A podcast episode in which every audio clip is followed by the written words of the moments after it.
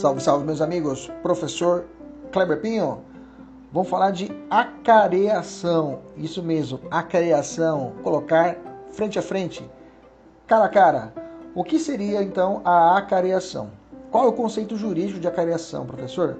É o ato judicial de natureza probatória em que as pessoas, em que pessoas prestam declarações divergentes. Essas pessoas serão confrontadas uma de frente a outra, de frente a outra, na tentativa de dirimir contradições, de resolver essas contradições, buscando a retratação por parte de um dos acareados.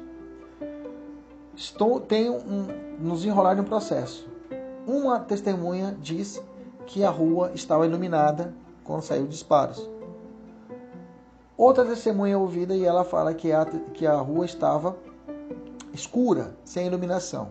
Uma disse que estava iluminada e outra sem iluminação. E o plano de fundo, e o plano de fundo da defesa é uma legítima defesa putativa, que a defesa diz que ele não viu que o, realmente o algoz, a vítima estava desarmada, eles tinham discutido no bar e a vítima passou a mão rapidamente na cintura. O réu no processo, em legítima defesa imaginária, pensando que ia disparar contra ele, saca do revólver e atira e mata a pessoa e depois descobre que na verdade ele ia pegar o celular. Bom, e o fato da defesa diz que isso, o que ajudou a situação fática foi que estava escura a rua. E chamaram a testemunha, uma testemunha disse não, estava iluminada, e outra disse que estava escura.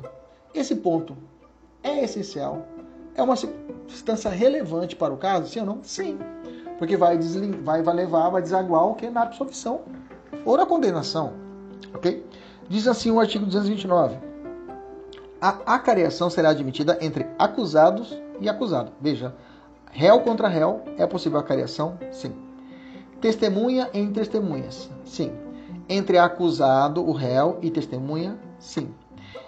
Pessoa ofendida, vítima. E entre pessoas ofendidas, vítima contra vítima, é possível? Sim. Sempre que divergir. Então é possível réu contra réu, testemunha contra testemunha, réu contra testemunha e a pessoa ofendida, ok? Acusada e a vítima, por exemplo. E entre pessoas ofendidas.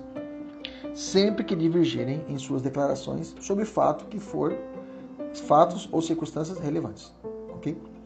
O parágrafo único fala assim: os acareados serão reperguntados. Você tem certeza? Para que explique os pontos divergentes, reduzindo a termo o ato de acareação. E é claro, o juiz fala: gente, um dos dois está mentindo. Um dos dois está mentindo. E se continuar persistindo na mentira, na mentira, um vai responder por falta de testemunho. Beleza? Beleza? Vou perguntar de novo. É bem assim mesmo, o juiz é bem incisivo. Quais os pressupostos, então, para a existência da acareação? Primeiro, que as pessoas serão submetidas à acareação já tenham sido ouvidas. Elas já foram ouvidas e agora vão ser reperguntadas. Segundo, que haja divergência nas declarações dessas pessoas e essa divergência tem que ser um ponto relevante. Tá? É possível a acareação entre peritos? Entre peritos, como eu falei para vocês, não é possível. Tá? É possível a acareação por carta precatória? Sim, o 230 fala isso.